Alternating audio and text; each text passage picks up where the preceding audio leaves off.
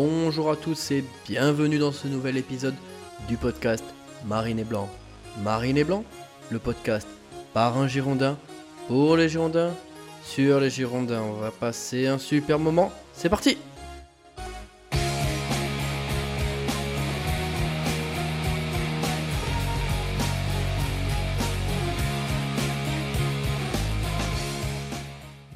Bonjour à tous et bienvenue dans ce dixième épisode du podcast. J'espère que tout va bien pour vous. Ça y est, la saison est définitivement lancée, les matchs s'enchaînent, les podcasts aussi. Avant de parler foot, je voulais vous remercier pour vos retours sur Spotify et notamment ACH6 USB, Judith et Mama33. Franchement, vous pouvez pas vous imaginer comment ça me fait plaisir. Je vais continuer de bosser sur ce podcast déjà parce que j'aime ça, mais aussi pour ces retours qui sont les soleils de mes journées. Merci vraiment à vous. N'hésitez pas à me faire vos retours sur Twitter aussi at Marine et Blanc, le podcast. Si vous avez des avis tranchés, des positions à défendre ou des sujets à débattre, n'hésitez pas, on est là pour ça. La semaine dernière, je vous parlais d'émotion, que c'était pour ça qu'on aimait les Girondins. Cette semaine, on a été servi. On a balayé un spectre très large, allant de la déception la honte, voire la haine, jusqu'à la joie absolue, pure, mais brève. Merci Girondins. Évidemment, je vais vous passer à la sulfateuse, parce que vous le méritez après ce match moisi, mais franchement, on a vécu un lundi soir peu commun. Pour moi, ça a commencé dès 20h15. On arrivait euh, tranquillement aux abords de Galice avec mes copains.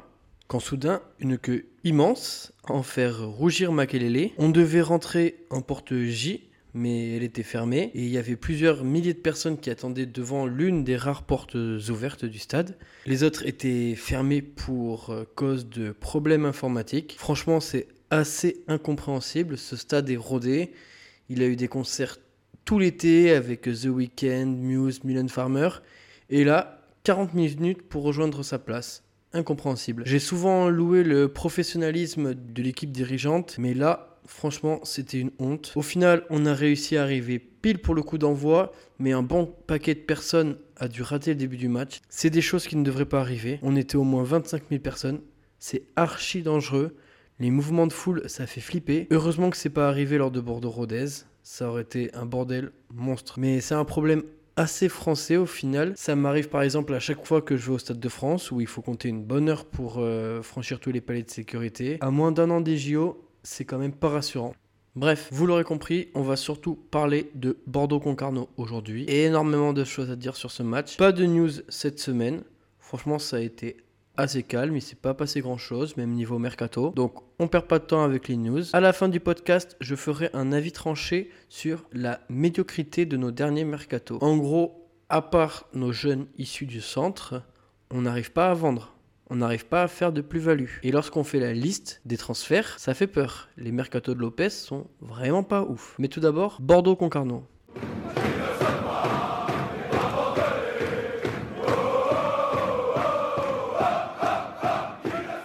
Le match de ce week-end, c'était encore une fois un lundi soir. En conférence de presse, Guillon avait annoncé vouloir jouer plus haut, avoir plus de maîtrise et plus d'occasions. J'aime bien revenir sur la conférence de presse après le match, parce qu'entre ce qui est dit et ce qu'on voit sur le terrain, il y a souvent un monde. Je le cite.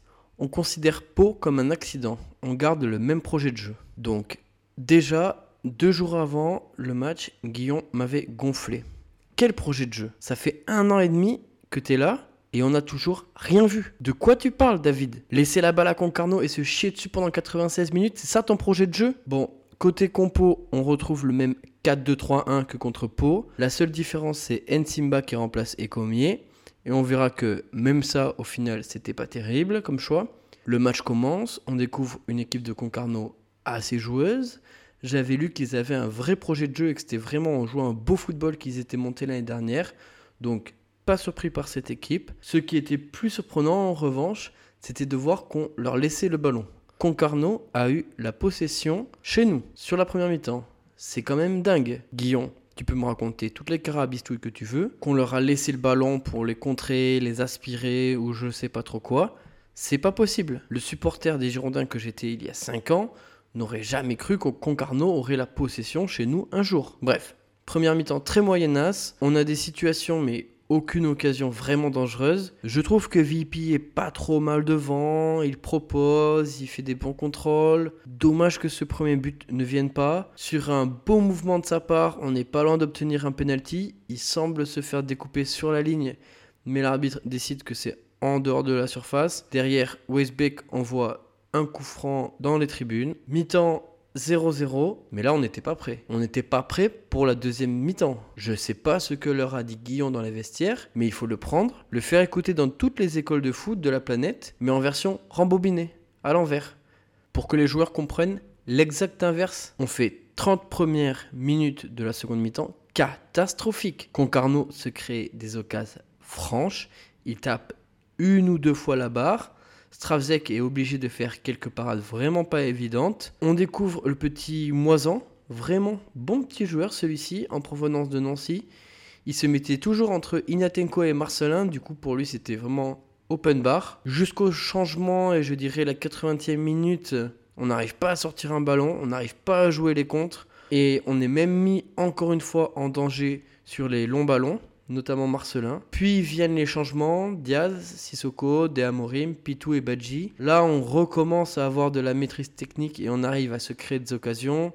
Zurico en a une belle, Sissoko aussi, mais il frappe mollement et voit pas Diaz qui arrive lancé derrière lui. À la 92e, Badji en a une énorme après un coup franc il se retrouve euh, tout seul euh, entre le point de penalty et euh, le gardien. Je ne sais pas comment il fait, il est tout seul, ballon à mi-hauteur, mais il arrive à tellement écraser sa frappe que le défenseur a le temps de revenir et de la sortir sur la ligne. Franchement, à ce moment-là, je pense que pas grand monde nous voyait gagner. Et là, le miracle eut lieu. Deamorim revient dans l'axe et trouve Diaz, lancé comme un frelon dans la surface. Bon contrôle, il s'emmène dans la course et il est poussé par le défenseur breton. Penalty logique, c'est dur pour Concarneau. Barbé porte ses couilles et le transforme assez bizarrement. Il a dit après le match qu'il avait plus de jambes euh, pour placer le ballon. On lui en voudra pas. Je lui en voulais plus sa peau de l'avoir laissé tirer à VP. Là, il prend ses responsabilités, il marque, sachant en plus qu'on avait loupé nos trois derniers PNO tout de même. Bravo capitaine. Au final, on repart avec les trois points. Honnêtement, c'est un miracle après une prestation aussi pourrie face à un adversaire qui a joué, certes, mais qui reste modéré. Une stat intéressante, on a deux dribbles réussis en 84 minutes. Voilà, pas besoin d'en dire plus, vous avez un bon résumé du match, nul à chier, jusqu'à la 84e minute, mais ça passe, on est à deux points au classement général. Allez, on passe à l'évaluation.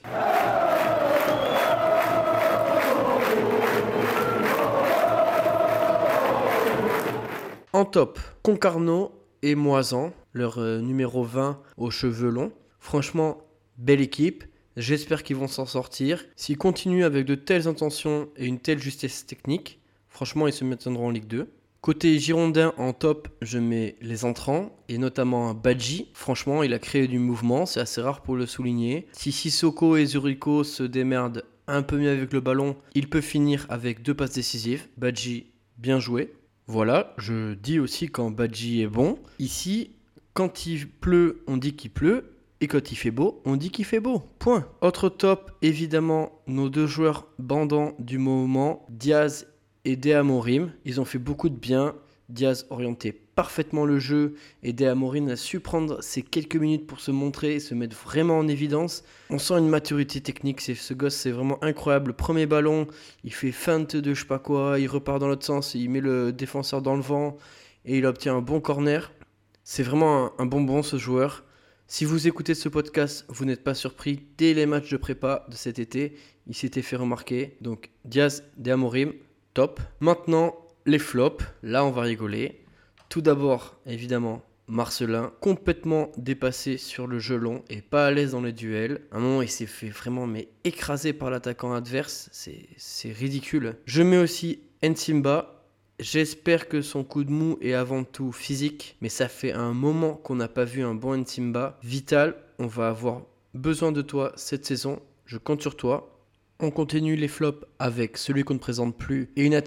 Rassurez-vous, il a toujours ses chaussures en parpaing. C'est vraiment dingue. Des fois, le jeu est posé au sol et lui, d'un coup, il va envoyer une ogive dans le genou de son coéquipier à 3 mètres. Il a des lacunes techniques, c'est vraiment, vraiment terrible et ravagé. Défensivement, je le trouve pas bon non plus. Il met aucun impact. Et des fois, il laisse passer des joueurs devant lui. C'est assez criant. J'ai vraiment focus sur lui pendant le match. C'est terrible ses placements à chaque fois. Le pauvre Kasubi, il est tout seul au milieu de terrain. J'espère qu'on le fait jouer uniquement parce qu'on veut le vendre et qu'on veut le montrer. Dans une équipe de catcheurs, il peut passer. Mais dès qu'il y a un peu de footballeur autour de lui, c'est la crise. Il est criant de nullité. En flop, je vais mettre Livolant aussi. Il rate une belle occasion en début de match et est assez transparent dans le jeu. En plus, je trouve qu'il a un réel souci défensif.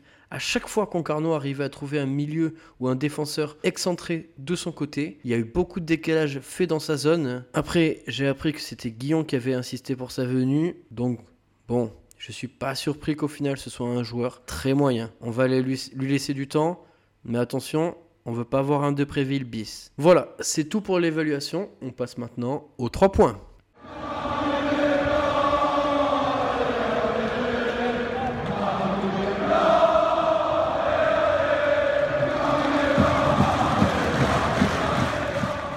Le premier point, c'est que Guillon, c'est plus possible. Voilà mon premier point. J'en peux plus de Guillon. Comment tu peux avoir un plan de jeu aussi moisi après un an et demi? Laisser le ballon à Concarneau sans déconner. En plus, il, a avoué, ça faisait vraiment partie du plan de jeu. Encore, on, l'aurait subi. Pourquoi pas? Mais, mais non, là, c'était vraiment volontaire il faut quand même imaginer le truc dans la vestiaire. Oui, euh, en conférence de presse, euh, j'ai pas arrêté de dire qu'on allait de l'avant et développer du jeu, avoir des occasions. J'ai même dit qu'on allait marquer 65 buts dans la saison. Mais là, euh, lundi, c'est l'ogre de Concarneau, donc on va leur laisser le ballon et jouer le contre à la maison. Ça, c'est pas possible. Il nous faut un coach plus ambitieux que ça dans le jeu. Et même les joueurs sur le terrain veulent autre chose. Plusieurs fois en première mi-temps, on voyait les offensifs lever les bras pour que le bloc monte. Mais non, on restait bien derrière à attendre sachement. Franchement, j'aimerais vraiment voir un Furlan ou un autre profil avec cet effectif. Mais bon, nous, on a Guillon le mort de trouille. Mon second point, c'est que le 4-2-3-1, c'est plus possible. Peu importe qui on alignera au milieu, on n'a pas les joueurs pour jouer en double pivot au milieu. Plus personne ne joue comme ça, il faut arrêter. Il faut repasser à 3 avec Kasubier, Daz et Sissoko par exemple. On s'est fait ouvrir sur les côtés je sais pas combien de fois. Soit c'est l'ailier, donc Zurico, les volants, qui replie pas assez, soit c'est le milieu Kasubier ou Inatenko qui est trop dans l'axe, mais c'est normal, ils sont que deux, soit c'est le latéral qui est trop en retrait. Mais il y avait toujours dans ce triangle-là de gros espaces pour Concarneau. En plus, lors des phases offensives, avec le catcher ukrainien au milieu de terrain, c'est comme si on attaquait à 10. Le pauvre Weisbeck, à chaque fois, il devait revenir chercher les ballons beaucoup trop bas. Donc je ne veux plus voir ce milieu à deux. Et encore, on a joué que Pau et Concarneau. Lorsqu'on va jouer 3 ou Caen qui ont des effectifs bien plus riche, notamment au milieu de terrain, ça va swinger. Enfin, mon dernier point sur ce match, c'est quand même qu'on a quelques beaux joueurs de foot. Franchement, je me régale quand je vois Diaz De Amorim. Ça, c'est le football que j'aime. Même, même Sissoko, hein, dans le même style un peu. Le ballon leur arrive, bim, ça oriente dans le bon sens, ça déboule, ça se place bien. Franchement, c'est de la régalade de les voir jouer. Surtout quand on vient de se taper 80 minutes d'Inatenko. Quand je pense à ce qu'on pourrait mettre en place et ce qu'on voit réellement, je pleure. Il faut vraiment que Guillon trouve un système pour arriver à les faire combiner et à les faire jouer.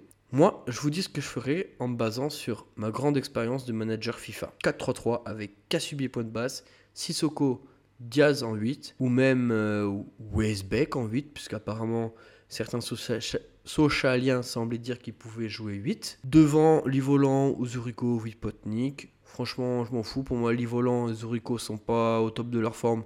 Donc on peut les faire un peu euh, bencher, comme on dit aux States. Vipotnik, je veux continuer de le voir. Mais tant pis, j'en sacrifie un devant, mais il nous faut ce milieu à 3. On s'en sortira pas sans ce milieu à 3. Déjà en fin de saison l'année dernière, on avait tenté une espèce de 4-2-4, ça ne marchait pas. Là, on va à Ajaccio, on connaît le contexte, ils vont nous rentrer dedans.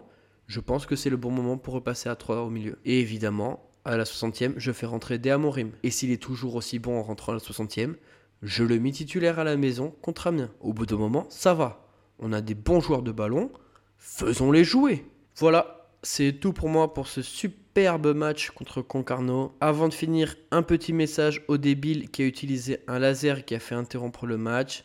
Franchement, t'es vraiment un abruti. Tout l'été, on a fait l'actu avec nos problèmes de sécurité.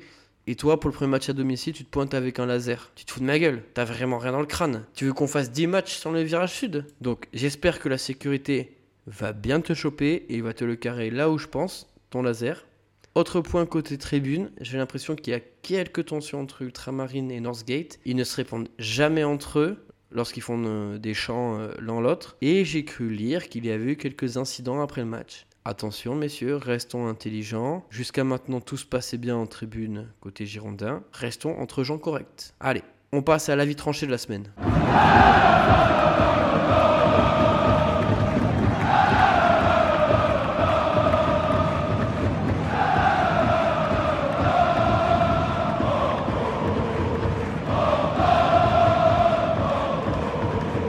L'avis tranché de la semaine, c'est que c'est la formation qui nous sauve les miches depuis plusieurs années et que c'est pas avec l'achat-revente de joueurs qu'on fait de l'argent. On nous avait pourtant vendu un Admar Lopez euh, spécialiste du trading qui allait nous chercher des pépites. Au final, on a réalisé très peu de plus-value pour l'instant. Et pour s'en rendre compte, je vous propose un petit historique. Donc, le 23 juillet 2021, Lopez et Lopez rachètent les Girondins. Premier été, on fait Franz Sergio pour 4,5 millions, Gregersen pour 2, Onana pour 2, Nyang gratuit, Pembele, Mangas, Dilrosun, Mansa et Ellis en. Pour moi là-dedans, une seule bonne pioche, Gregersen. Tout le reste, c'est mauvais, voire très mauvais, voire insultant, comme Franz Sergio et Nyang. Pour vous donner un ordre de grandeur, Franz Sergio, 4,5 millions, c'est le budget de Concarneau à peu près. Dans le même temps, on arrive à faire quelques ventes avec Adli pour 8,5 millions et Basic pour 7 millions. C'était assez inespéré, mais c'est pas la direction des Lopez qui fait ces ventes. Hiver 2021-2022. Pour rappel, on est très mal embarqué avec Petkovic et ses grosses fesses. On essaie de sauver la saison et les, pendant l'hiver, on fait Amedodzic en prêt payant pour 1 million. Marcelo et euh, ses proutes odorants, je ne sais pas si vous vous rappelez cette histoire, Guy Lavogui et Ignatenko, tous en prêt ou gratuitement, comme euh, les bons chiens de la casse que nous étions. Au final, un seul bon coup pour moi, même excellent coup, c'était Amedojic, super défenseur, mais euh, on le fait qu'en prêt malheureusement. Guy Lavogui, c'est dommage, il avait toujours été aligné en défenseur central. Je, je, juge pas ses performances, c'était pas son poste. Surtout quand tu sais qu'on avait un manga en réserve chez les jeunes, c'est terrible. Été 2022-2023, on achète définitivement Ignatenko.